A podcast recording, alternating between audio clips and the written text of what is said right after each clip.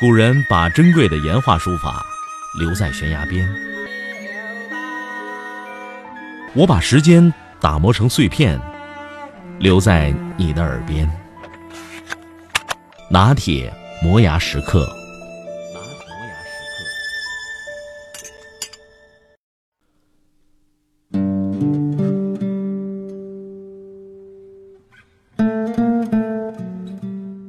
网上曾经盛传过一个批判中国人极端饮食的帖子，举例甚多，包括生吃猴脑、生烤鹅掌、活叫驴、风干鸡、铁板甲鱼、活焖鳖、醉虾、三汁之类的。这类残酷美食曾经名噪一时，令美食老饕们趋之若鹜，成为品味的象征。但由于制作方法残忍，在今天这个倡导人道主义的社会，已经逐渐绝迹了。其实这类顶级的残酷美食遍布世界各地，又岂是中国人的专利？富人们坐在金碧辉煌的高级餐厅，尊贵地享受着这些美食，而与之形成鲜明对比的背后血腥真相，显得何其讽刺！真相的揭露，是让你选择充耳不闻，还是放下手中那犹如屠刀的刀叉？最近经常在电视上看到姚明拍的关于巨石食用鱼翅的公益广告，拍得非常震撼，确实让不少认为吃鱼翅是理所当然的人为之觉醒。鱼翅真的非吃不可吗？其实说起来惭愧，吃鱼翅的风气确实源于咱们中国人。鱼翅是海鲜八珍之一。与燕窝、海参、鲍鱼合称为中国四大美味，但中国人这个饮食传统的背后，却给鲨鱼这种海上霸王带来了灭顶之灾。庞大的市场需求和高额利润的诱惑下，使得世界各地的渔民争相捕杀鲨鱼，供应给世界各地的华人。仅香港一个小地方的供应量，就占全球鱼翅进口量的百分之五十二。每年平均进口四千到五千多吨鱼翅，换算下来，相当于每年捕杀七千三百万条鲨鱼。为什么一直以来人们对于吃鱼翅不会带有强烈的罪恶感？直到近几年大量食用鱼翅导致鲨鱼数量锐减、濒临灭绝，才唤起人们的保护意识。还有一种残忍的说法。鲨鱼凶残吃人，我们吃他们的鳍。看来《大白鲨》这类电影给人们造成了不小的误区。事实上，鲨鱼哪有我们想象的那么可怕？每年被鲨鱼咬的人不超过十个人，而被人咬的鲨鱼却至少七千万条。当你知道鲨鱼鳍是如何活生生变成你碗中丝丝晶莹的鱼翅羹后，你或许才明白什么是真正的凶残。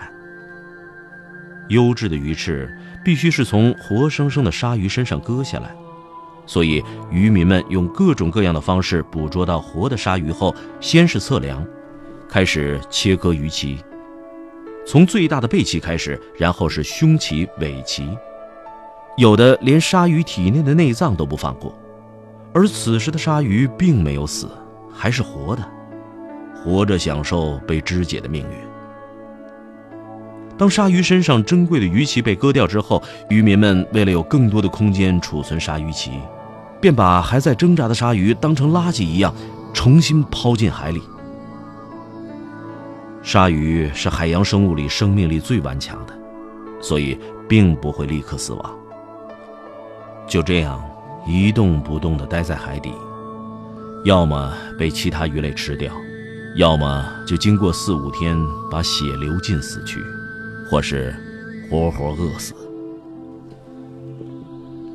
如果看了鱼翅制作的过程，看了有着海中霸王之称、统领海洋几亿年的鲨鱼是怎样惨死的，而各地的食客们还能心安理得地享用他们流血的鳍，那除了为鲨鱼默哀，还能做什么呢？如果说拒绝吃鱼翅被越来越多环保主义者提倡，开始引起人们的重视，那么，远在匈牙利的无数悲惨命运的鹅，又会有谁为他们鸣不平？有句笑话是这么说的：一只鹅如果活在匈牙利，恐怕几辈子都不会想再投胎做鹅。此话不假。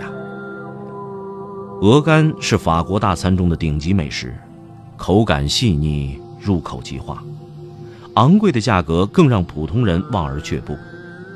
但法国却不是鹅肝生产的第一大国，因为其残忍的生产过程引起了法国国内动物保护组织的强烈反对，因此，拥有悠久养鹅历史的匈牙利就成为了生产鹅肝的第一大国。鹅肝的生产过程到底有多残忍呢？估计听过的人再也不会对这个美食那么趋之若鹜了。一只出生在匈牙利的鹅，一生中只能过几小时正常的鹅生活。它们出生没多久就被当地农场主认领回家，开始悲剧的一生。开始的十二个星期，幼鹅被挤进小笼子，铁栅栏外只露出一排排脖子，固定在专门训练颈部肌肉的架子上。农场主每天增加喂食量。努力把小鹅的胃撑成一只面袋子。等小鹅的颈部肌肉和肠胃都练得像钢铁一样坚强，真正的酷刑才开始。每天早中晚三次，农场主会把一根二十到三十厘米的铁管直捅进鹅的喉咙深处。十二公斤玉米和其他饲料的混合物就从这个通道填塞到成年鹅的胃里，来不及消化，又是下一顿。即使这些鹅不想吃东西，它们还是被逼进食。这些鹅除了嘴巴、喉咙受伤，还必须每天忍受胃痛、脚痛，终日生活在不能动弹的笼子里，就算连看一眼天空或河水的机会都没有。直到十八天以后，一副比正常鹅肝肿大六到十倍的脂肪肝培育完成。只有这样病态肥胖的鹅肝，被小心翼翼、毫无破损地取出来烹调，才能制作出真正意义上的法国顶级鹅肝美味。